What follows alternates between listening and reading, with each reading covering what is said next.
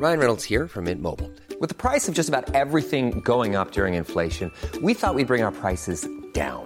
So to help us, we brought in a reverse auctioneer, which is apparently a thing. Mint Mobile unlimited premium wireless. Ready to get 30, 30, bit to get 30, bit to get 20, 20, 20, bit to get 20, 20, bit to get 15, 15, 15, 15 just 15 bucks a month. So, Give it a try at mintmobile.com slash switch.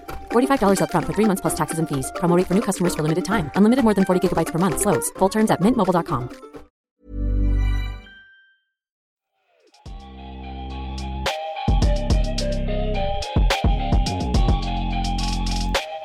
Salut à tous, bienvenue dans l'épisode 185 du podcast Dunk Hebdo. Cette semaine, on s'envole au soleil, en Floride et au Texas pour parler du début de saison du 8 de Miami, puis un petit peu ensuite les Spurs de San Antonio. On en parle avec deux hommes, Tom et Madian. Comment ça va les gars? Ça va et toi? Très bien, très bien, et toi? Super, allez les gars, c'est parti.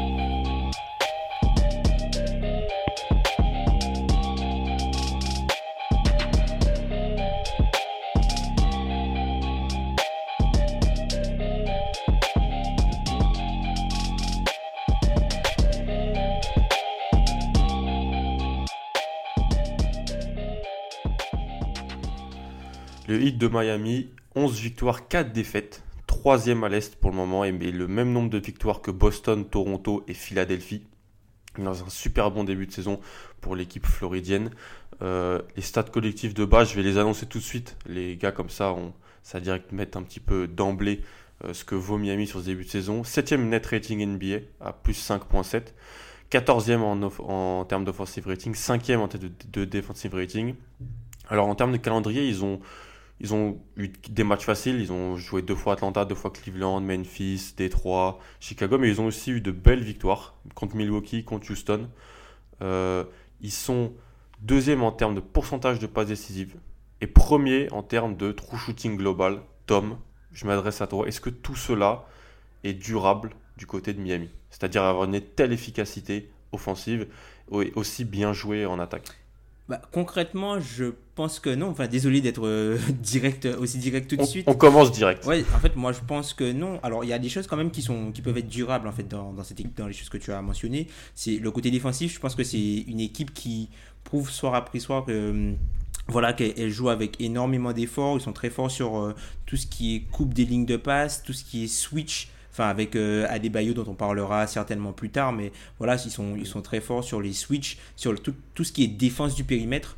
Donc euh, je pense que niveau défensif, il y a certaines caractéristiques de la défense qui va rester pour leur permettre d'avoir un niveau plancher euh, assez bon. Par contre, il y a des choses qui pour moi, il, y a, il y a- certains éléments qui sont assez suspects en fait pour moi dans, dans le, le profil statistique de cette équipe-là. Euh, la première chose qui me choque moi, enfin c'est, tu vois, tu, tu l'as mentionné, ils ont le, le, le meilleur euh, true shooting de la ligue. Mm. Pourtant, ils ont que le, euh, la, la, 15 la 14e efficacité. Donc en fait, on voit que c'est une équipe qui perd énormément de ballons. hein. Enfin, généralement, si- Ils sont voilà. derniers. Ils sont derniers en, termes de pourcentage de perte de balle. ça, c'est la chose qui explique ça, puisque si à partir du moment où, où tu as un, fort, un haut true shooting, mais que tu es qu'au milieu de la ligue au final offensivement, c'est que tu perds beaucoup de ballons. Donc euh, on le voit euh, qu'ils perdent beaucoup de ballons. Moi, quelque chose que j'aime bien avec cette équipe, c'est qu'ils jouent avec effort, ils jouent collectivement, et euh, même euh, dans, dans le côté collectif, c'est le côté, tu vois, chaque personne, chaque joueur peut, scorer. En fait, ils, ont pas mal de, scoreurs différents en fonction des matchs. Donc ça, je pense que ça peut rester. En fait, c'est un peu, euh, un peu au contraire de Portland. Eux, ils ont des joueurs aléatoires où il y a à chaque fois un joueur qui arrive à se montrer à chaque match. C'est ça. Je, je vois très bien ce que tu dis. Madiane, quand on a fait un petit peu nos previews, on avait le hit de Miami assez haut, mais un petit peu derrière ce qu'on pouvait penser être un trio à, à l'Est, donc qui était Milwaukee, Philadelphie, Boston. Sur les 15 premiers matchs, bah, ils sont coude à coude, ils sont là. Est-ce que ça te surprend ou est-ce que qu'est-ce qui te surprend toi dans ce, ce début de saison de Miami? Alors, moi, ils me surprennent offensivement. Défensivement, franchement, je m'attendais à avoir une équipe dure à jouer, qui défend bien collectivement, qui est disciplinée. Je pense qu'effectivement, le départ de Whiteside a aussi fait du bien là-dessus. Il allait pourrir une autre équipe et c'est très bien pour eux. Par contre, euh, oui, il y a la défense qui est élite face aux trois points et dans cette ligue, euh, c'est vraiment valuable. Ils ont, enfin, quand tu défends bien face au tir à trois points, euh, c'est sûr que tu vas avoir une bonne défense derrière. Euh, ils sont aussi très aux interceptions. Euh, moi, ce qui m'étonne beaucoup, c'est euh, l'apport offensif du banc, qui est franchement pas aussi mauvais que j'aurais pu penser. Et j'ai pas l'impression que ce sera quelque chose qu'ils auront sur la durée. Je suis aussi très étonné euh, de voir leur ballon aussi bien circuler alors qu'ils jouent avec un, une line-up où j'ai pas l'impression de voir un énorme meneur ou une, enfin, Mhm. un énorme porteur de balle euh, capable de créer pour les autres. Donc c'est pour ça que c'est très surprenant là-dessus. Et c'est sûr que derrière la ligne, ils sont quand même, bon, ils ont un nombre de tentatives un peu dans la moyenne NBA, mais euh, mais ils ont vraiment une une bonne adresse et je suis pas sûr qu'elle va tenir. On n'est pas bonne seulement là. Bon, on Oui, elle est- elle est- mais- ils sont ils sont élites. Ouais. Ils sont élites, mais justement, euh, moi, quand je m'intéresse par exemple au lancer, je vois qu'ils arrivent à chercher pas mal de points sur la ligne Ouais. des lancers, mais que par contre, ils en mettent pas. Enfin, ils ont un pourcentage plutôt faible et généralement, c'est assez symptomatique. Si tu as des bons shooters, généralement, ton pourcentage au lancer il est très haut, et là, c'est pas le cas. Donc moi, j'ai plutôt l'impression que c'est un c'est un effet euh, effet d'échantillonnage sur leur premier match, mais que ça va Mm. quand même un peu redescendre au fur et à mesure de la saison. Ouais, Il y a, il y a plein de points que tu as abordés. C'est c'est drôle, c'est tous les points que je pensais un petit peu aborder. euh, que ça soit le Jimmy, le Jimmy Butler, Bama Bayou, l'adresse à 3 points. euh, la seconde unit autour du, du backcourt Dragic Hero, je trouve qui est très, Mm. Très intéressante. Et c'est les choix de Spolstra en fait. hein. Parce que je pense qu'on peut dire d'emblée, c'est que le son 5 de départ est son 5 le plus utilisé. Mm. Donc c'est le. Ken- Kendrick Nunn, Jimmy Butler, Duncan Robinson, Myers Leonard, Bama Bayo. Je pense que si on aurait dit ça en- en- à la pré-saison, personne n'y aurait cru. Que ça aurait Bah. été le 5 le plus utilisé. Mm. Ils ont Clairement. joué 120 minutes ensemble pour un net rating de plus 14 Ouais, c'est ça. C'est ça. avec un defensive rating à 90. Ce qui semble pour moi pas possible à tenir sur la longueur. un defensive rating si bas en 2019-2020, c'est très compliqué. Mais en fait, cette- je trouve que le- le- pas mal de crédit revient à Spolstra dans cet euh, agencement des rotations. C'est-à-dire que il, a, il veut que l'équipe euh, ne soit pas tout le temps vampirisée par le jeu en contre 1 et par le, des, des extérieurs qui tiendraient pas mal la gonfle. Donc, il met Jimmy Butler avec des shooters et il, laisse pas mal d'opportunités à Goran Dragic de mener la seconde unité. Il a aussi profité malheureusement des blessures de la blessure de Winslow par exemple pour un petit peu réorganiser tout ça. Moi, je sais pas ce que, ce que tu en penses, Tom, de, sur quoi tu veux peut-être te lancer, parler de Jimmy Butler dans sa première saison, parler de Bama Debayo qui vraiment se confirme tout le bien qu'on pensait de lui, ou peut-être d'autres choses un petit peu plus globales. Ben, ben, juste pour rester sur le, côté global, en fait, le hit, moi, ce qui m'a surpris, en fait, dans, quand je les ai regardés jouer un peu, c'est euh, la façon dont ils attaquent les équipes à la gorge. Euh, Enfin, globalement, en première mi-temps, c'est une équipe qui, enfin, quand j'ai été regarder les stats, en première mi-temps, euh, c'est l'équipe qui a le plus haut net rating de la ligue avec plus 12. Donc clairement, tu vois que, enfin, ils donnent vraiment le ton au début de match et tu le sens en fait que c'est une équipe qui est On à a vu fois ces mêmes matchs contre Cleveland. On a vu ces mêmes Mm. matchs à Cleveland, Tom. Tu vois, c'est une équipe qui est très bien pré- préparée, et même tu vois con- contre Houston, hein, le, le début de, Oui. le début de match qu'ils font contre Alors, Houston. Celui-là, il est un un petit peu- de scie. Est-ce qu'on ne sait pas ce qu'a fait les joueurs Houston de juste avant. ce- le samedi soir? Mais oui, le match était Ouais. fini au bout de 10 minutes. Et en fait, tu vois, tu parlais de Spolstra, tout de suite, tu sens que c'est une équipe qui est, brin- qui est bien préparée, et en fait, ils savent donner le ton tout de suite euh, dans le match, et après, c'est l'autre équipe qui, qui va s'adapter. Moi, il y a, il y a une chose qui me surprend, en fait, tu vois, on- tu parles beaucoup du, du, hum, du fait que le ballon circule pas mal, ce qui est un peu étonnant. Moi, ce qui m'étonne, c'est que le, le ballon circule aussi bien, alors que, j'ai- enfin, globalement, hein, quand tu regardes le, le 5 majeur, puisque là, bon, Justice Winslow, euh, Justice Winslow est, est absent depuis quelques matchs à cause euh, enfin, de, d'une blessure. D'un choc avec Paul voilà, Millsap. avec Millsap euh, à la tête. Et en fait, tu te rends compte que c'est une attaque, c'est c'est une, une équipe où le 5 majeur, il y a pas mal de talents dépendants, mis à part Kendrick Nunn du coup et Jimmy Butler. Puisque, Butler, puisque globalement, enfin, Duncan Robinson, euh, voilà quoi, c'est un shooter. Donc euh, il, il Bah, crée- 80% de ses tirs sont pris à 3 points. voilà, et puis euh, ils sont, ils sont gé- généralement tous assistés, hein, puisque lui se crée pas, il a pas à dribbler, il se crée pas vraiment de shoot. Euh, ensuite, tu as Bam Adebayo qui, a- qui commence à montrer un petit peu de playmaking, donc ça c'est c'est intéressant. Alors, ça aussi, ça c'est une autre force de Miami, c'est-à-dire que n'importe quel joueur peut prendre le rebond, par exemple. Quand t'as, puisque, enfin, quand t'as Jimmy Butler, euh, t'as Kendrick Nunn qui, qui, est bon pour pousser le ballon, et t'as même Bama Debayu de temps en temps qui peut remonter le ballon, donc c'est intéressant. Et même euh, enfin euh, Myers Leonard qui apporte de bonnes minutes à cette équipe-là, donc c'est assez surprenant en fait que, ça fonctionne comme ça. On pourrait peut-être, pense, parler de Jimmy Butler, c'était un peu la, la grosse acquisition de l'été. Enfin Miami qui arrivait à, à, se positionner sur un gros agent libre après les, les départs de la fin un petit peu de la la période des Tres Amigos.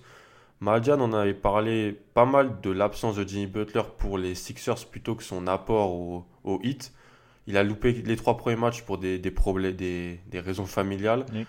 Qu'est-ce que toi tu penses de son, de son début de saison où moi je le trouve, il fait pas du Jimmy Butler quoi? Non, non, mais moi en fait ça m'a fait penser à ce qu'il disait sur le fait que tu n'es pas obligé de, scorer mmh. forcément pour, dominer. Exactement. Et en fait, il, impacte énormément et ça se reflète pas sur euh, son scoring, mais il impacte le jeu, il impacte la défense, il, donne le ton. Et justement, quand on parle d'équipe qui prend à la gorge, bah, en fait, c'est le symbole de ça. Et j'ai l'impression que cette équipe est vraiment à son image. Euh, bah, les Wolves ou les euh, Sixers étaient un peu moins son équipe, clairement.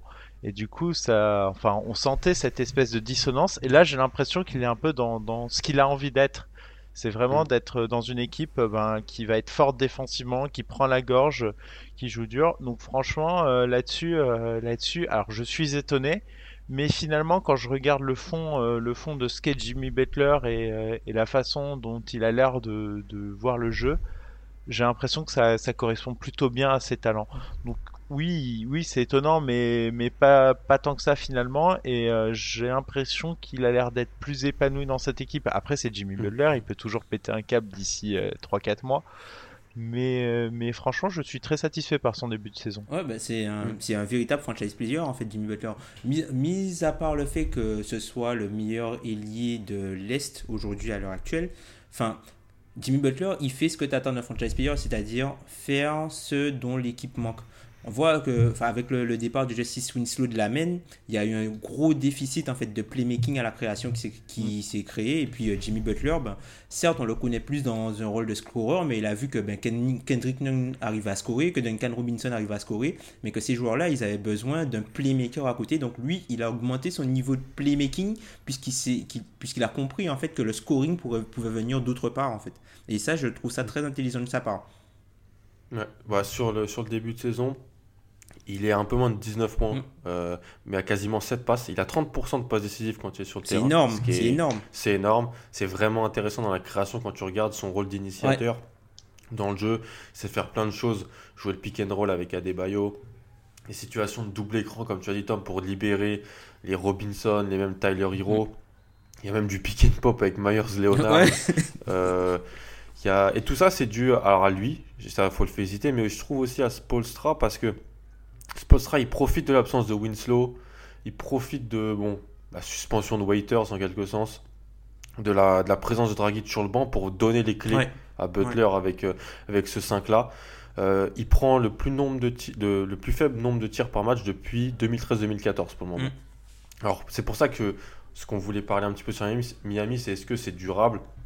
Moi je pense que c'est pas durable. Jimmy Butler il va prendre plus de tirs euh, quand les, quand Winslow va revenir, je pense qu'il va, il va laisser de la création pour prendre des tirs, hein, puisque ce sera plus compliqué pour les autres d'avoir des tirs aussi, aussi bons, vu qu'il y aura un joueur qui, qui, euh, qui n'a pas une grosse gravité, même si c'est un joueur qui, même si euh, Winslow arrive à, se débrouiller, mais je pense que quand Winslow va revenir, c'est plus Winslow qui aura la balle pour gérer la création un peu à la Ben Simmons, et euh, ce sera Jimmy Butler dans un rôle plus de scorer off-ball, un peu comme il était à Philadelphie. Bah, c'était ce que c'était ce que c'était ce que Miami voulait veut faire de Justice Winslow, un créateur sur les extérieurs et, lui mettre un Jimmy Butler à côté. Mais comme vous l'avez dit, je le trouve affûté, je le trouve bien, euh, même défensivement, il impose un rythme parce qu'il joue avec des joueurs qui sont pas non plus hyper forts défensivement. Je Duncan Robinson, Myers Leonard, c'est pas euh, exceptionnel, euh, tandis qu'Adebayo, oui, lui est très fort défensivement. Mm. Et voilà, je le trouve très bien dans cette équipe, très bien dans la culture de l'équipe pour l'instant. Et ouais, ça marche vraiment bien. Ça, c'est durable. Et on aura, je pense, même un meilleur Jimmy Butler qui va monter en puissance sur, euh, sur l'ensemble de la saison. Il a qu'un usage de 23% sur, pour le moment. Mm. Il, est, il est que troisième en termes de usage de, de l'équipe. Donc voilà, je pense que c'est. bah, comme tu l'as dit, euh, Madiane, on n'est jamais à l'abri qu'il pète un câble. Vraiment. il nous a, il nous l'a prouvé ces dernières années. Mais pour l'instant, c'est un, pari réussi de la part de Riley et de la part de, de Spoelstra de, de l'avoir implanté dans, dans cette équipe. Meilleur ailier de l'Est, Tom, tu, Oui, tu le. je- j'ai pas, j'ai pas interrompu, mais je, je ne peux pas être d'accord. Giannis n'est pas un ailier? Non. Ah. Pour moi, Giannis, je le considère pas comme un, comme un ailier. C'est soit un ailier fort, soit un pivot. C'est pas un ailier, voire même un meneur de jeu, limite. hein. Ouais, c'est vrai. Mais avec, maintenant, c'est difficile avec les Mm. nouvelles. euh, les nouveaux. Mais si tu veux, moi je voulais, Pas en gros, moi je voulais dire côté poste 3 classique, entre guillemets. Ouais, ouais. Poste Ah. 3 initiateur L'ailier- classique. classique. Voilà, poste Ouais, 3 ouais. initiateur classique. Voilà. Oui, oui, c'est. bah, je- Déjà, l'année dernière, il était peut-être deuxième derrière Kawhi, non? Bah, certainement, mais bon, euh, il a eu trop de mauvaise presse. C'est vrai. C'est vrai, c'est pas faux. Et, et qu'est-ce que vous voulez partir? Parce que moi, c'est ce qui me fait rire avec Miami, c'est que tout le monde parle de Kendrick Nunn sur, sur le, sur le début de saison. Mais il y a d'autres joueurs, je trouve, un peu plus impressionnants que lui, euh, dont Bama Debayo, même même. le Bagour, Bagour Dragic, Hiro et, et tout ça. Madjan, toi, qu'est-ce que. Il y a Jimmy Butler, qu'est- qu'est-ce que t'aimes bien d'autre dans cette équipe? Pourquoi Qu'est-ce qui fonctionne bien? Euh, moi, j'aime beaucoup. Il y a un line-up que Spolstra utilise. Euh, c'est, c'est un peu le line-up où tu as décidé, où tu es un peu en retard et tu as envie de, de, de mettre des points rapidement. Et quand il fait jouer euh, Dragic, Hero, Butler, euh, c'est Mm. offensivement, c'est, c'est très très bon. Et c'est vraiment, vraiment, vraiment un line-up quand il aligne ces trois joueurs ensemble. Tu vas peut-être un peu moins bien défendre, mais tu es là pour mettre des points et tu fais très très mal aux, aux défenses adverses parce qu'elles doivent s'adapter assez vite. Il y a, il y a une vraie différence par rapport aux 5 majeurs avec ce, cette line-up là. Et, Mm. et je trouve ça extrêmement intéressant et j'aime beaucoup euh, le rôle de Dragic. Je disais dans les previews que je le voyais bien euh, sortir du banc. Finalement, Ouais, T'avais bien vu ça, ouais. Ouais, et finalement c'est bien ce qu'ils ont fait et, et je trouve que ça s'adapte bien parce que ça te permet d'avoir vraiment, bah, c'est ce que je disais, un apport offensif du banc qui n'est pas vraiment euh, vraiment euh, insignifiant. Ils, arrivent à, outscorer euh, les bancs adverses, à apporter des points et je trouve que les, rotations, malgré le fait que Spolstra, ben, avec les blessures, le fait que Winslow est pas là, il n'est pas encore fixé. On a pas mal de choses qui bougent et finalement à part ben, le 5 euh, Butler, Nunn, Leonard, Duncan Robinson, Bama Debayo, il n'y a pas trop de line-up qui se qui émerge. Euh, néanmoins, je trouve que justement dans ces rotations, le fait d'avoir euh, Dragic en sortie de banc avec Tyler Hero euh, en base solide, c'est vraiment intéressant. Il y a quelque chose qui est très important, enfin, quand tu parles de Dragic, et c'est quelque chose que- qui est très cher à Alan et à moi-même, c'est le niveau de guard play. ouais. Ils ont jamais, en fait, un niveau, un bas niveau de guard play. Un mauvais initiateur. Voilà, ouais. ils ont toujours un bon initiateur d'attaque. Et euh, bah, du coup, comme tu, comme tu dis, c'est excellent même, même de pouvoir mettre Dragic en seconde unité contre des bancs. En plus, tu le, généralement, il, il est avec euh, Olinik aussi qui est à l'intérieur, donc il y a un- plutôt un profil Exactement. intérieur fuyant. Donc quand tu as un joueur comme Dragic qui sait prendre des décisions, euh, qui est très fort driver, qui sait ressortir les ballons, qui joue avec Hiro aussi, qui est une grosse menace, bon, en fait, t'as- tu as de quoi en fait, euh, avoir un, un, un banc qui fonctionne très bien. Et ça, c'est. Spolstra, il, joue, il pianote très bien avec ça. Et même, enfin, c'est limite, voilà, limite, c'est Jim Johnson qui paie les pots cassés, tu vois, puisqu'il il joue pas tant que ça, en fait. Ouais. Ouais, deux joueurs qui, qui, qui auraient pu jouer, qu'on aurait pu penser, c'était aussi Derrick Jones, Hum, hum, hum. qui jouait Oui. un peu l'année dernière. C'est les deux qui, voient- comme tu as dit, Tom, je, je bois tes paroles sur tes paye les pots cassés. Ouais. Exactement. Mais parce que si j'ai été chercher un petit peu les stats, et si tu isoles le duo Hiro Dragic, Ouais. ils ont joué 253 minutes ensemble. Ouais. Alors, défensivement, c'est sûr que c'est un peu moins bon, mais il y a un net rating qui s'approche de 108. Donc, ça score. Et c'est le- quand ils ont avoir cette menace-là, ces deux joueurs-là sur le terrain, c'est super intéressant. Tyler Hero, drafté loterie, il, il, il draftait 13e, je crois que même, même choix que Adebayo, qui était 13e aussi, Mm. ou 14 par, par Miami. 14, Ben, il 14 fait- parce que c'est Mitchell euh, qui est 13. C'est ça. Et donc Hero 13, il fait, bah, il fait du Tyler Hero. Euh, je- selon John Schumann, je crois que j'ai vu ça sur Twitter, il prend plus de 50% de ses tirs euh, en catch and shoot. Et il est à. il prend 45% de ses tirs à 3 points et il est quasiment à 40%. Ouais. Mais même enfin, dans, dans un autre registre, puisque enfin, là, euh, Duncan Robinson, il est un peu dans le registre shooter, mais il est beaucoup moins versatile en fait. Duncan Robinson, enfin, quand tu regardes sa panoplie de shoot, c'est un joueur qui shoot énormément avec les deux pieds au sol. Il a déjà ses appuis 7 tu vois, quand il va shooter. C'est pas un, un, gros shooter en mouvement, c'est-à-dire, euh, par exemple, avec un pied, ou il sort d'un écran, ou après une grosse course. C'est généralement sur des, couches là, des courses latérales, ou des, par exemple des, des step aside qui va. Euh, pour, enfin, le step aside, en gros, c'est. Lorsque, les voilà, c'est ça. C'est-à-dire que mm. quand, quand, le joueur va, va, va sortir euh, sur vous pour faire le close-out, plutôt que faire un step into, c'est-à-dire rentrer dans la zone à mi-distance, vous allez faire un step aside, c'est-à-dire que vous allez aller sur un côté, à droite ou à gauche, pour pouvoir euh, faire la feinte et ensuite déclencher le tir. Donc il, il prend plutôt ces tirs-là, mais il a beaucoup moins de, de, polyvalence dans, dans, son jump shot en fait que, que Tyler Hero. Parce que Tyler Hero, c'est un joueur où tu, tu, vas le voir en sortie d'écran, tu vas le voir faire des choses après dribble, tu vas le voir en catch and shoot. Il va pas faire que du spot-up. Non. Non, non, puis on l'avait déjà vu un, petit peu entreaperçu avec Kentucky, un dribble solide qui peut lui permettre de ne pas être dépendant des autres non plus dans, dans, la création de tir. Comme tu as dit, Duncan Robinson, bah, il suffisait de le regarder deux fois en NCA pour comprendre ce que c'était. C'était un joueur qui, fait, qui prend 80% de ses tirs à 3 points, comme je l'ai dit, qui prend beaucoup en catch and shoot, beaucoup dans les corners, qui en prend, comme tu as dit, dans des curls où il arrive à 45 degrés, il dégaine directement. Euh, et là, c'est un truc que je voulais vous, vous parler tous les deux. Peut-être, Marianne, as, ce que tu en penses. L'impact de l'équipe de G-League de Miami sur leur. Euh, je dis ça partout. Mm. Tout le monde met ça en avant. Ils ont développé des joueurs en G-League. Ils ont été chercher Kendrick Nunn en G-League. Il y a un petit peu. Les gens mettent aussi en avant qu'à Toronto, c'est ce qui a été fait aussi. Les liens entre l'équipe de G-League et l'équipe NBA pour trouver des joueurs un petit peu cheap obscur, cheap, euh, et, quand tu as beaucoup de, de, mauvais contrats comme eux, bah, c'est un peu nécessaire.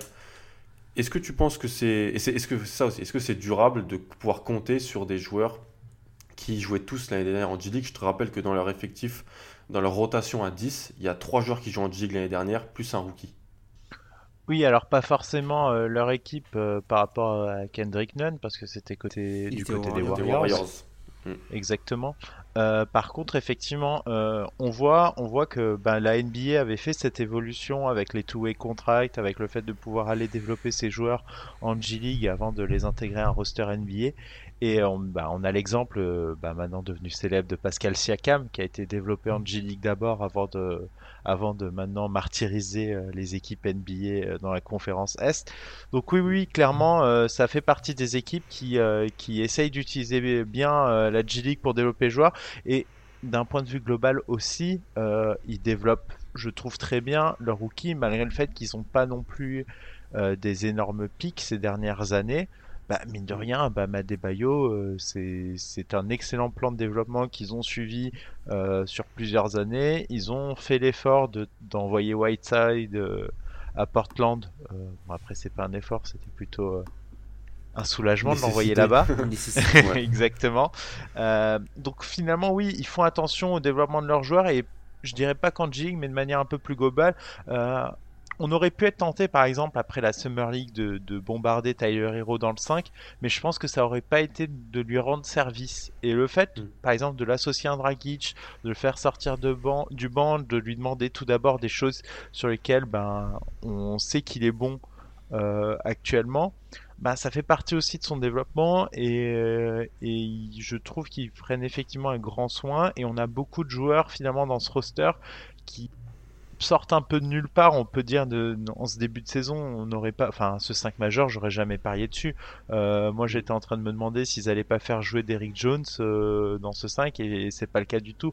Donc, c'est vrai que le, ils ont réussi à surprendre tout le monde là-dessus et à se trouver des nouveaux assets à faire jouer et franchement, ça, ça marche plutôt bien pour eux. Mm. Il faudra parler des choses qui fâchent là maintenant, je pense. Oui, On parle du match d'hier ou pas? peut parler du match d'hier. J'ose peut-être un petit peu plus voir sur, sur, euh, pour conclure. Euh, je parlais donc de Robinson, Chris Silva aussi, Qui, qui, est euh, un joueur. L'intérieur, ouais, l'intérieur besogneux, vraiment le, le, rim runner. Vraiment le, le non rim runner drafté. non classique, non drafté quoi. C'est ça, drafté qui joue à South Carolina Mm. en NCA. Et puis Kendrick Nunn. Kendrick Nunn qui était un petit peu la belle, qui est un peu la belle surprise, qui joue en G League l'année passée. Encore une fois, euh, je trouve ça intéressant ce qu'ils ont fait contractuellement. J'avais entendu ça dans un podcast Tom euh, de Danny Leroux où il disait qu'en fait, tu as une période fin mai avec la fin de la G League où tu peux signer des joueurs qui étaient en G League Ouais. et en gros les inviter à. euh, En fait, tu leur, c'est ça, tu leur, si tu leur fais signer un, un contrat pour la fin de la saison, et du coup, de, de facto, ils sont euh, dans ton roster euh, de pré-saison, quoi. Enfin, de, enfin, c'est ça. Pour, pour le, voilà, pour, pour mi-octobre. C'est ça. Mais il te faut un roster, donc- il te faut un roster spot pour le faire. Voilà, ils ont fait ça avec Kendrick Nunn, qui a fait la saison passée avec les, Santa, les Santa Cruz Warriors, Mhm. qui a un parcours atypique, hein.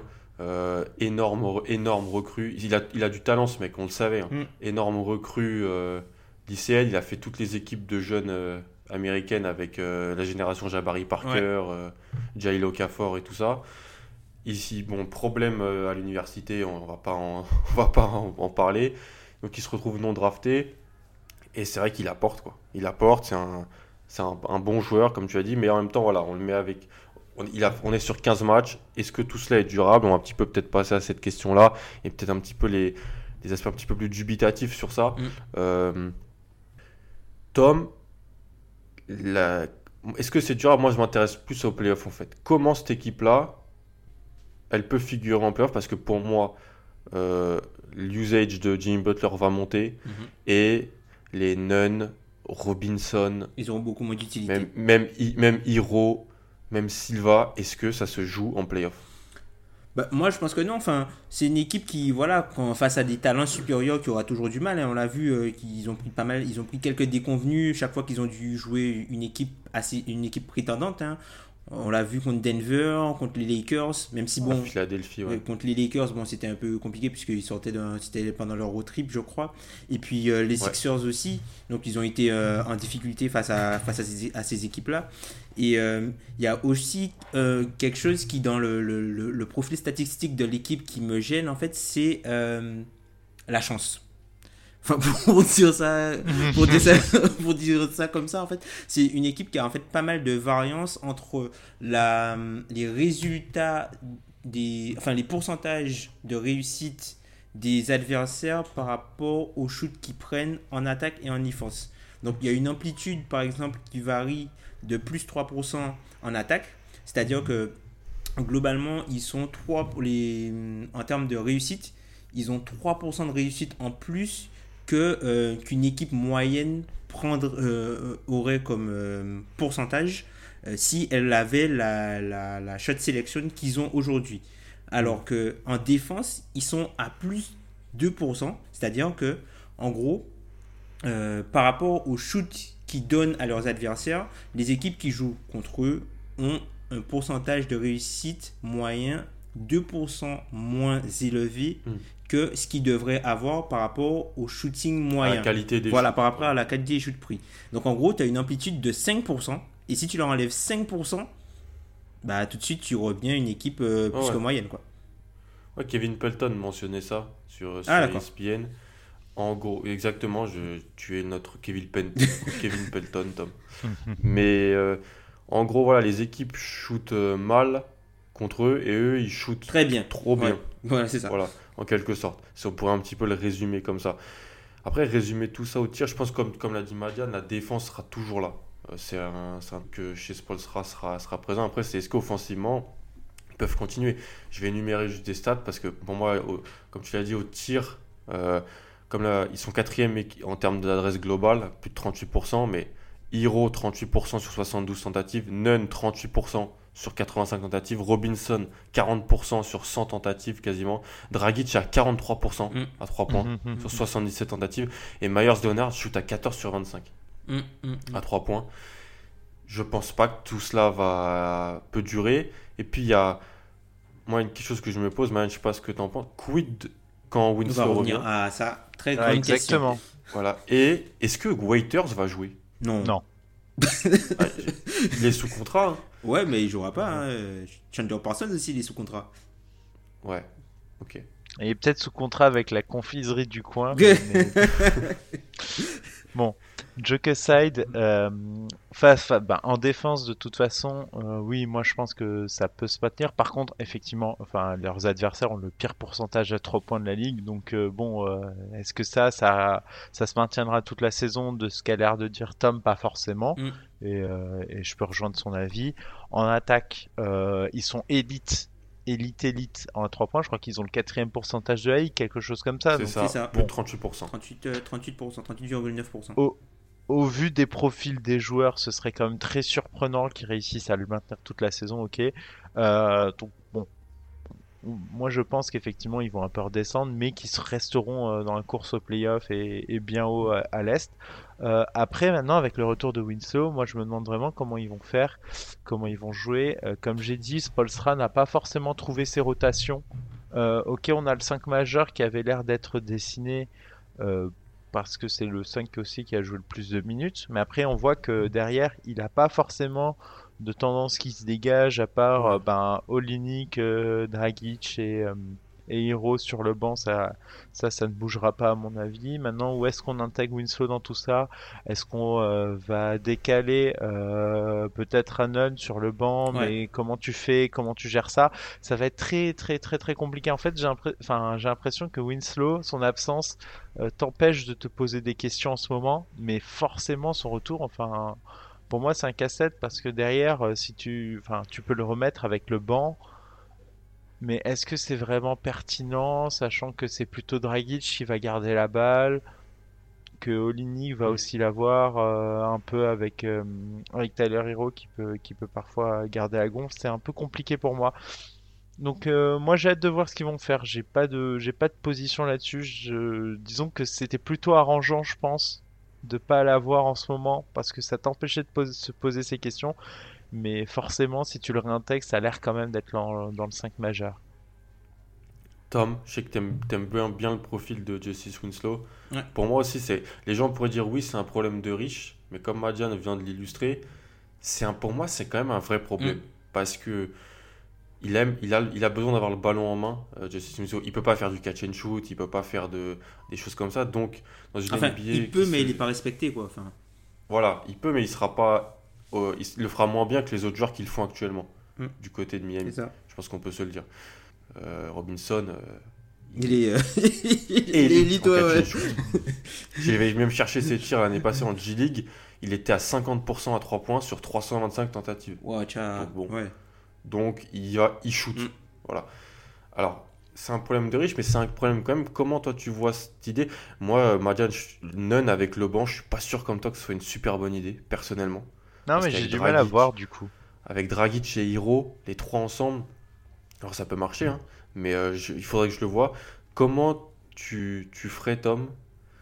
Est-ce que, tu, est-ce que la solution serait peut-être pas, après je connais pas tellement les schémas défensifs de Spolstra comme tout le monde, mais peut-être enlever Leonard Ouais, c'est ça. Ben. Spolstra, Spolstra, enfin, il... ce, qu'il est, ce qui est bien en fait avec Spolstra, c'est qu'il peut. euh, il- il- défensivement, tu vois, il va faire. Comme il a des baillots, il peut faire du drop, il peut enchaîner avec du switch, il peut faire de la zone, puisqu'il y a, il y a quand même un QI défensif moyen dans l'équipe du Heat qui est assez bon, un QI collectif défensif qui est assez bon.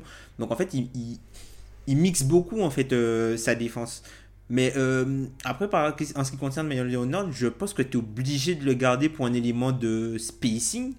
Puisque tu as Winslow, il faut, que t'aies- il faut que tu gardes un minimum de spacing. Et enfin, moi, je pense que la moins pire des solutions, c'est Nunn hein, de mettre sur le banc. hein. Puisqu'en fait, Nunn, ce qui se passe, c'est que lui, ce qu'il apporte globalement, c'est du scoring et de l'agressivité. À partir du moment où tu as plus besoin de scoring et d'agressivité, ben tu peux te passer de Nunn, hein, je pense. Mais du coup, tu Mais- joues Dragic, Hero, Nunn? Ça me paraît Ben, un peu je- compliqué en fait. Ben, je pense qu'en fait, euh, je pense que c'est, quelque chose, c'est un problème qu'ils auront énormément, puisqu'ils ont, ils ont des joueurs qui sont très sensibles aux blessures. T'as toujours, enfin, Dragic va peut-être se blesser, enfin, t'as, t'as toujours euh, des joueurs qui vont manquer des matchs par-ci par-là, et c'est ça la force de, de cet effectif-là, c'est que comme ils ont un effectif dense et profond et des profils interchangeables, à chaque fois ils peuvent compenser euh, les qualités d'un joueur par ce que va apporter un autre, même si c'est pas exactement la même chose. Donc moi je pense qu'aujourd'hui, enfin le le odd man out entre guillemets, ce serait plutôt euh, ce serait plutôt euh, euh, Nunn Après, il y a la solution, comme tu l'as, comme tu l'as mentionné, euh, Alan, de, d'enlever Myers Leonard du 5. Mais en enlevant Myers Leonard du 5, du coup, il faut mettre Bam Adebayo en poste 5. Et plutôt, et plutôt du coup, Justin Swinslow serait plus vraiment meneur de jeu, mais il serait un peu, euh, euh, euh, un peu le rôle à la Draymond Green. Point forward, quoi. Enfin, Oui. il, serait, il deviendrait. Moi, c'est plus défensivement, défensivement que j'imagine ça plutôt qu'offensivement. Mais même offensivement, il peut le faire. Même offensivement, il peut le faire. hein. Le truc, c'est que avec Nunn, tu vois, en termes de spacing, c'est pas idéal. Et ça met énorme. Et ça, en- ça remet en fait beaucoup de playmaking sur Jimmy Butler. Alors que comme il a Justin Winslow à côté, t'aimerais plus qu'il score en fait. C'est un, un débat et Spo va devoir le, le résoudre, hein, en quelque sorte. Exactement. Parce que Justice Winslow est un des trois meilleurs joueurs de l'effectif. hein. Totalement. ouais. Donc tu peux pas non plus t'en passer. Mais ça va devoir me- mettre en place des ajustements. Et moi, ça m'intéresse de voir qui va sortir du 5.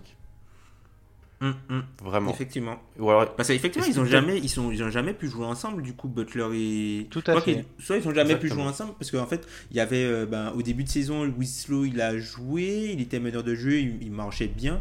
Et puis Jimmy Butler il avait la naissance de, de son gamin, donc du coup ils ont pas, ça a retardé ses débuts. Ensuite Winslow s'est blessé. Exactement. Donc, on est face à un débat. Je pense qu'on pourrait peut-être terminer par la, sur le Miami par la touche positive vraiment surprenante. Bam Adebayo. Ouais. On n'en a pas trop Ah, parlé. Madian, il est dans sa troisième année. Il est à 20% de passes décisives quand il est sur le terrain. Alors cette stat pour Bam Adebayo, le playmaking de Bam Adebayo, tout le monde en parle. Il est défensivement très intéressant, il a des bonnes mains. Euh, Est-ce que c'est pas déjà l'un des, jeunes pivots les plus intéressants de toute la ligue? Ah, totalement, totalement. C'est extrêmement intéressant et, euh, et je trouve, enfin, le hit a eu bien raison de, de, de lui faire confiance. Il nous a montré des choses, on, on voyait des choses par des flashs, mais là on voit qu'en fait il peut tourner régulièrement dans une équipe en tant que titulaire et, euh, et faire le travail. Défensivement, il est vraiment chiant pour toutes les équipes parce qu'il a de la mobilité, Mm. il conteste bien, il, il est vraiment, il est vraiment c'est très difficile en fait de jouer contre lui.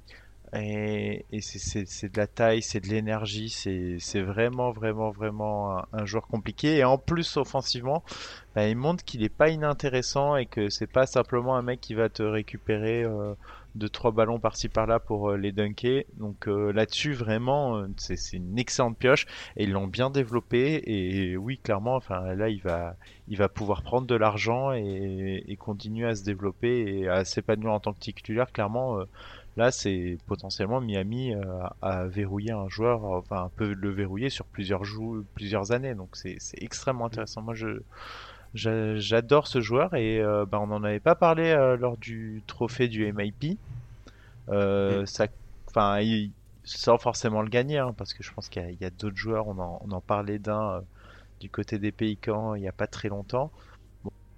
Et en tout cas, il est dans la discussion et c'est vraiment bien pour lui et c'est vraiment bien pour le hit.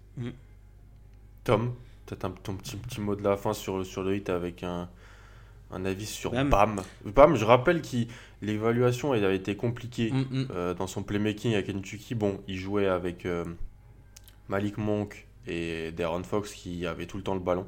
Donc c'est aussi, toujours intéressant de voir que on ne peut pas tout voir sur des joueurs quand on les évalue pré-draft Mm. parce que les environnements euh, sont importants. Mais là, c'est vrai que c'était intéressant. Je sais pas ce que tu en penses. Ouais, moi je trouve que Bam Adebayo, en fait, cette saison, en fait, tu as l'impression qu'il est en train de se transformer en un joueur hybride entre ce qu'a pu être Paul Millsap et ce qu'a pu être euh. C'est un peu, tu vois, le mix entre les deux où. euh, Il tire pas par contre. bah, ben, justement, en fait, c'est pour ça, tu vois, Al Horford avec le, tout le côté. euh, en fait, aujourd'hui, euh, quand tu regardes les intérieurs, tu as des joueurs qu'on peut sortir du terrain et Bam Adebayo fait partie des rares joueurs pour moi qui, tu ne peux pas en fait le sortir du, du terrain. euh, euh, par exemple en playoff, dans le cadre d'une série de playoffs, puisque c'est un joueur qui est assez fort sur les switches, donc il peut arriver à, contenir les, pénétrations des joueurs extérieurs où il va forcer des mauvais shoots euh, et il se défend très bien sur le périmètre, mais c'est un joueur qui est assez puissant en fait pour défendre les, intérieurs entre guillemets classiques et puissants pour, et qui est assez fort pour les gêner. Donc tu vois, c'est là qu'il y a le côté un peu Embiid Millsap. En plus, euh, pas Embiid, il a le côté, pardon, euh, euh, Millsap Orford. Et je trouve qu'il a le fait qu'il ajoute de la création, ça, ça lui rajoute un. Alors, ça lui. un- pas un côté Draymond Greenestre, hein, mais tu vois, un peu le. euh, comment dire tu- C'est un joueur qui peut être un joueur important dans une très bonne équipe, en gros. Ah ouais. Ouais, pour moi, il s'affirme vraiment. C'est ça. Il s'affirme dans sa troisième année. La progression, elle est linéaire. Mm. Chaque année, il rajoute des choses en plus. Chaque année, il a un petit peu plus d'importance. Si on regarde les stats avancées, chaque année, le, le usage augmente, le nombre de tirs tentés augmente. Mm. Le... Donc, c'est très bien. Petit point, je pense juste à travailler. Pour ça, je lancer franc. Il est toujours à 62%.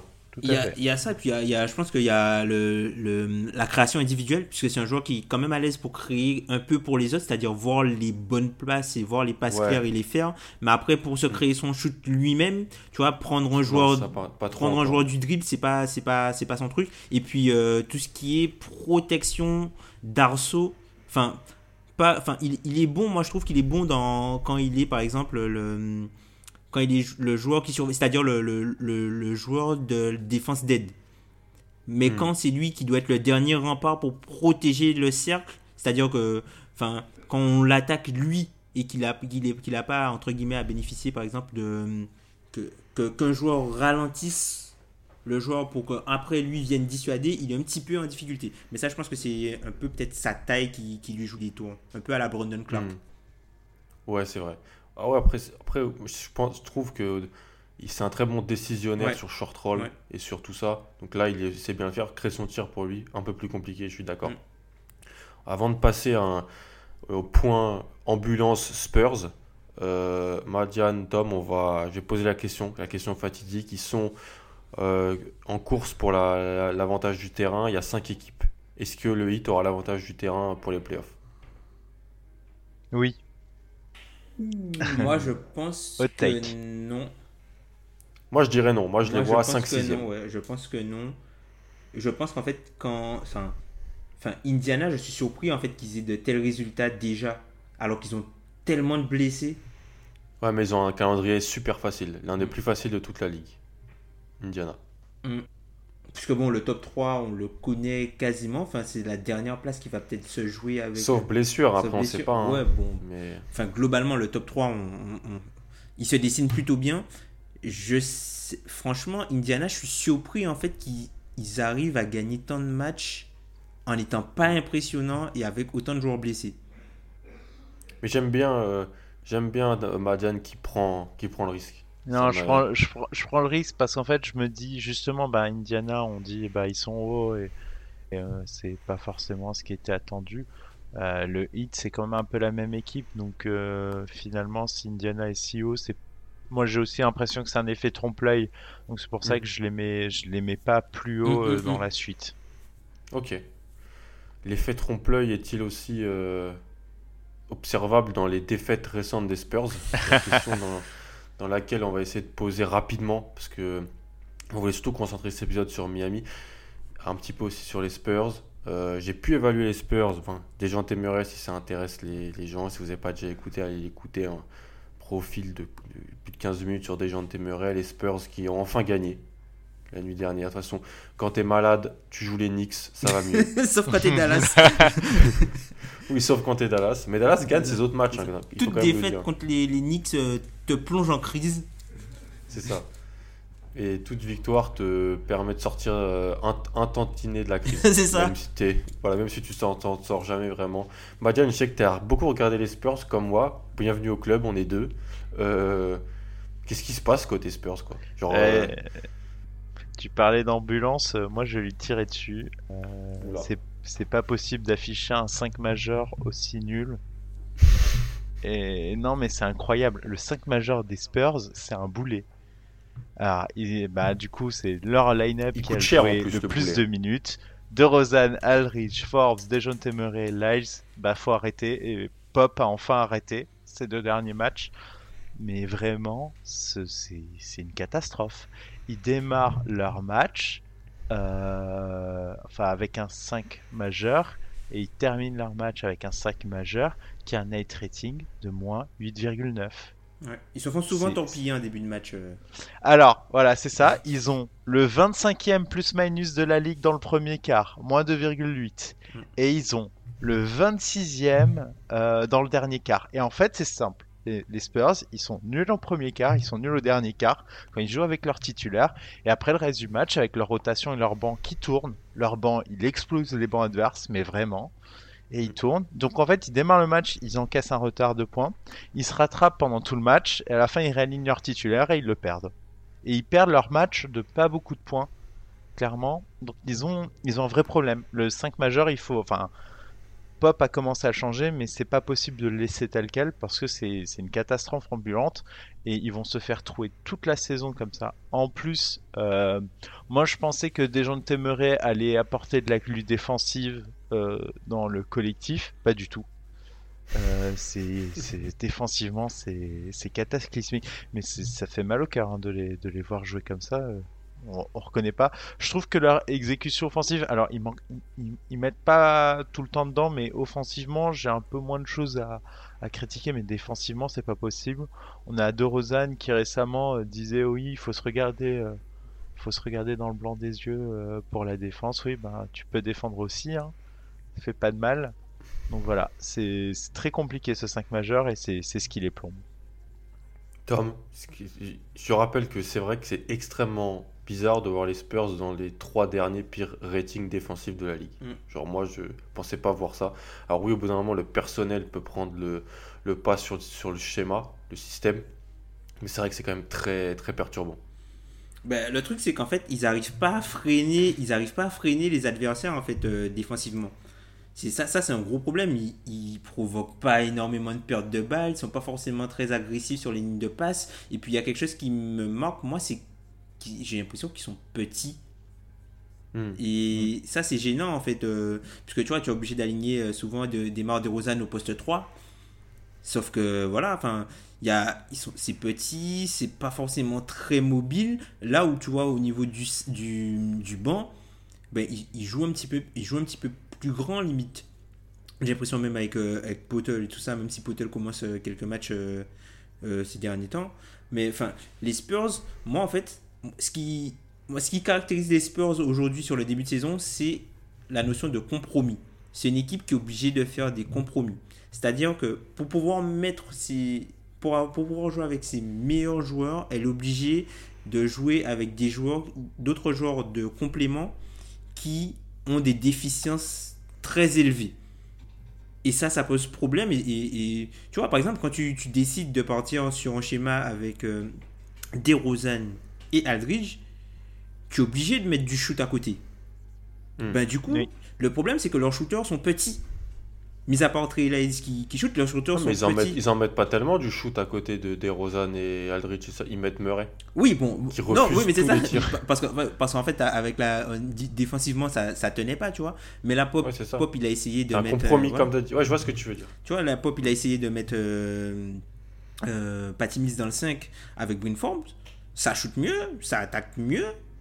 Mais ça Mais prend des défensivement. valises. Voilà, puisque même avec ça, tu vois, tu es obligé de faire un compromis parce que même au niveau du poste 5, là où c'est Potel qui logiquement était censé commencer, vu que au bout de- au bout d'un moment tu jouais avec euh, Murray, Aldridge et euh, Demar DeRozan, ben tu es obligé d'avoir un, un stretch 5 quoi. Et du coup, tu es obligé de jouer avec euh, Trey Lyles qui Ouais. n'est Ah, en rien ouais. un protecteur de cercle. Et en fait, c'est ce qui pose problème, je pense, c'est vraiment le- le- la la façon de pouvoir articuler l'équipe autour des trois joueurs. Je pense qu'aujourd'hui, les Spurs ne peuvent pas être bons avec les trois joueurs qui jouent en même temps énormément de minutes. Pour moi, c'est impossible.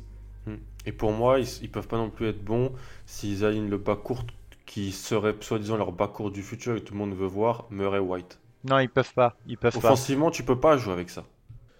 Non mais Et les euh, gens aimeraient voir ça, les gens disent que ça peut être. Mais non, mais c'est. Offensivement, tu peux pas jouer avec ces deux joueurs-là. Je suis désolé. mais mais regardez le spacing du 5 majeur. De Rosanne n'a pas tiré à 3 points Il y en a toute tiré la 4, saison. 3 sur la saison. Voilà. Aldridge, il en prend euh, moins de 2 par match. Alors il n'y a pas un pourcentage dégueulasse, c'est très suspect, mais euh, le volume est tellement faible qu'il est Ouais. qu'il anecdotique. Et Murray, il shoot à moins de 20%, il est à à 18%. trois points. Et surtout, comme je le disais, il les refuse les tirs à 3 points. Non mais Il les prend les refuse. Non, ils ont, ils ont vraiment, oui, c'est ce qu'on dit, c'est une équation impossible parce qu'en fait, euh, soit tu as des bons attaquants, soit tu as des euh, bons défenseurs, mais t'as pas les deux. Et comme t'as pas les deux, tu peux pas jouer. Tu peux pas jouer. Et le pire dans tout ça, moi, il y a une stat qui me tue, c'est qu'en fait, leurs euh, adversaires ont le meilleur pourcentage au tir à 3 points. Donc en fait, quand tu laisses tes adversaires tartiller à 3 points avec euh, un tel pourcentage. Et en plus, sachant que vu le Spurs Basketball, ils se sont dit euh, tiens, on va garder les mid-range euh, en 2019-2020. Bah, ils gardent les mid-range, sauf qu'ils shootent moins bien à 3 points que leurs adversaires. Et leur adversaire a un meilleur pourcentage au tir. C'est quand même très compliqué dans ce cadre-là de gagner des matchs en ce moment. Et, ça, c'est pareil, c'est tu peux, tu peux pas en fait. Et ils ont un problème et, et j'ai l'impression que c'est, enfin, je blâmerai pas Pop parce que pour moi le personnel n'est pas adapté. Il y a un vrai problème là. L'absence de. Tout le monde parle, Madiane, je sais pas ce que tu en penses, du, du, du, un petit peu du soufflé mis au dernier moment par Marcus Morris, et donc du fait qu'ils ont dû trader Bertans. Est-ce que pour toi ça joue, ça peut jouer dans la méforme? Euh, Morris, ça peut apporter une dureté des deux côtés du terrain, un peu de spacing. Et la question que je me pose, c'est bah, c'est quoi le futur quoi? Les ah, rumeurs sur De Rosanne euh, qui pourrait aller avoir des envies de voir ailleurs, mais je pense qu'il y a un décalage entre ce que les Spurs attendent pour De Rosanne et ce qu'on est prêt à leur proposer, personnellement. Euh, est-ce que c'est une équipe qui, comme l'année dernière, peut réagir en décembre-janvier et revenir dans la course au playoff? Qu'est-ce que tu penses de tout ça, toi? Si tu devais un petit peu te mouiller Si je dois mouiller, j'ai quand même l'impression qu'il y a des problèmes structurels d'effectifs là et que, mm. euh, et que Pop il pourra, il pourra faire tout ce qu'il veut. Alors là, actuellement, pour être en playoff à l'ouest, il suffit d'être à l'équilibre, mais ça veut dire qu'ils ont déjà 5 matchs de retard sur leur équilibre. Donc mm. euh, c'est ça commence déjà, enfin tu commences avec un énorme retard et euh, et t'as pas l'air d'avoir le personnel pour te redresser. Donc je pense sincèrement que que ça va être très dur pour les playoffs cette année. Après, ben, si les Suns s'effondrent, euh, si les Wolves s'effondrent, ça peut, ça peut peut-être le faire. Mais t'as les Kings qui ont l'air de se réveiller. C'est concurrentiel quand même, ouais. C'est pas simple. Le Thunder joue mm. bien. Euh, les Pélicans avec Zion, euh, c'est pas non plus une équipe simple à prendre quand il reviendra. Bon, mm. c'est, c'est, c'est très dur. Et pour moi, pour moi, t'as qu'un choix possible, c'est que j'ai pas l'impression que tu pourras t'ajuster avec cet effectif et que effectivement ne pas avoir un joueur comme Maurice qui aurait pu t'apporter des deux côtés du terrain, bah, tu, le payes très très très cher. Je ne pensais pas autant. Hmm. Pour moi, il faut trade de Rosanne parce que tu peux pas, euh, tu peux pas, tu peux pas le garder dans l'effectif. Euh, il est pas bon en défense, il shoot pas derrière l'arc. Il, te, en fait, il, il, est symptomatique des problèmes de cette équipe et il a pas l'air euh, d'être heureux d'être là. Donc pour mm. moi, tu devrais le trade, mais comme on l'a évoqué un peu off, euh, la dernière fois que les Spurs ont fait un trade en cours de saison, euh, ça remonte. Ah, ça m'a pas l'air d'être la voie. Ouais, ça remonte à Austin Day.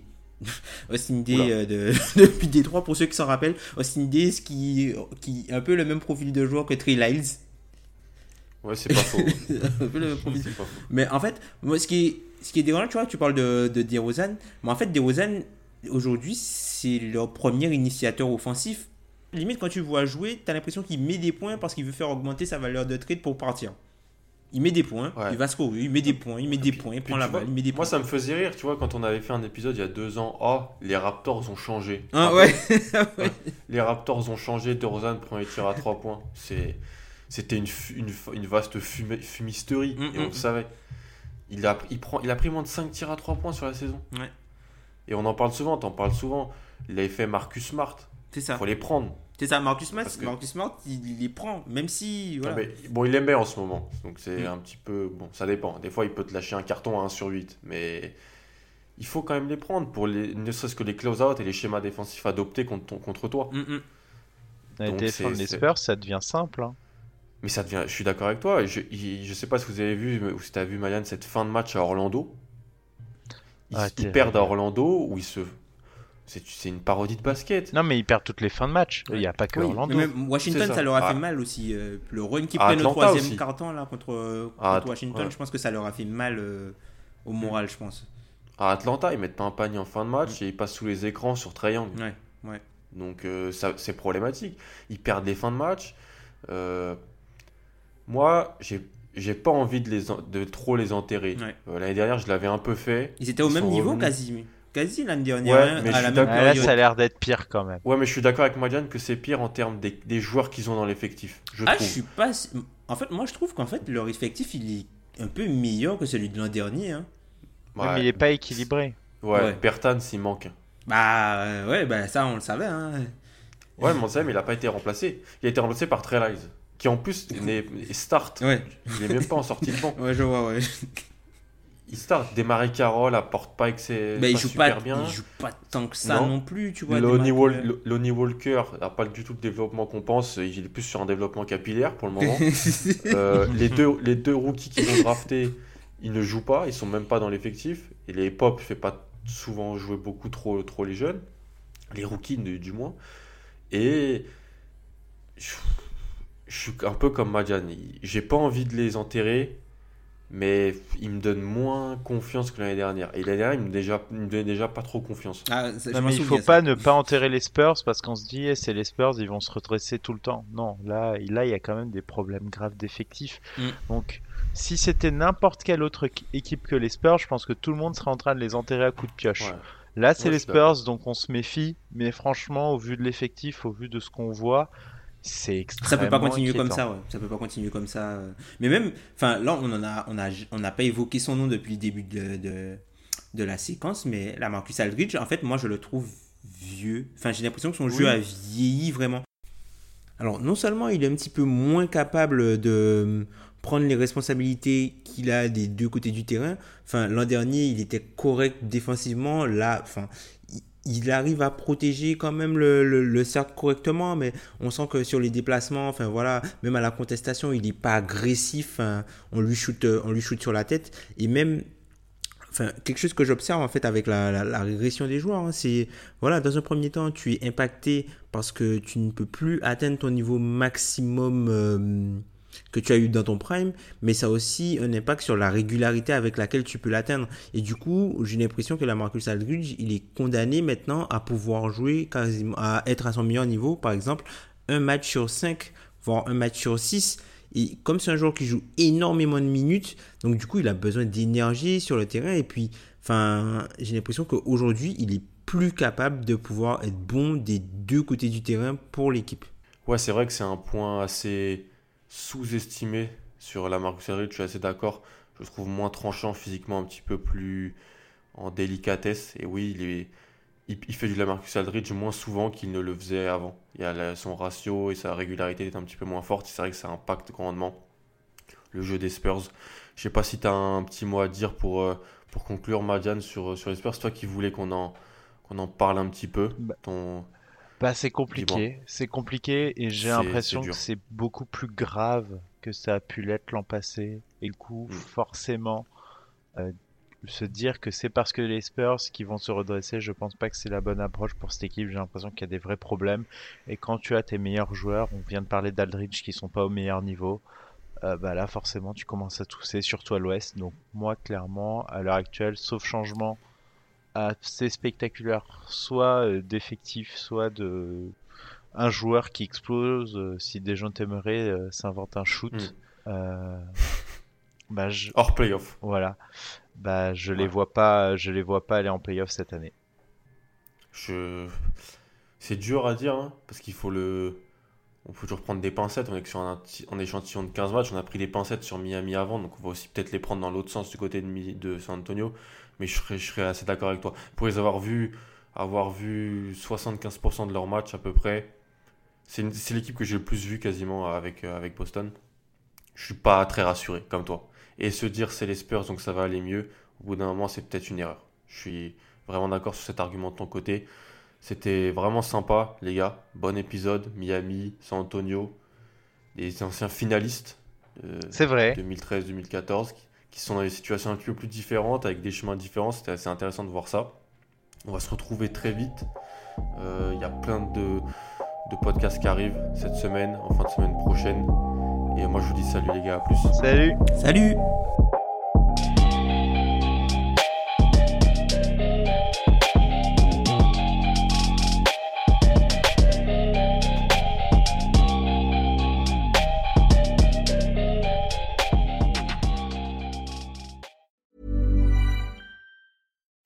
Flexibility is great. That's why there's yoga. Flexibility for your insurance coverage is great too. That's why there's United Healthcare Insurance Plans. Underwritten by Golden Rule Insurance Company, United Healthcare Insurance Plans offer flexible, budget friendly coverage for medical, vision, dental, and more. One of these plans may be right for you if you're, say, between jobs, coming off your parents' plan, turning a side hustle into a full hustle, or even missed open enrollment. Want more flexibility? Find out more about United Healthcare Insurance Plans at uh1.com.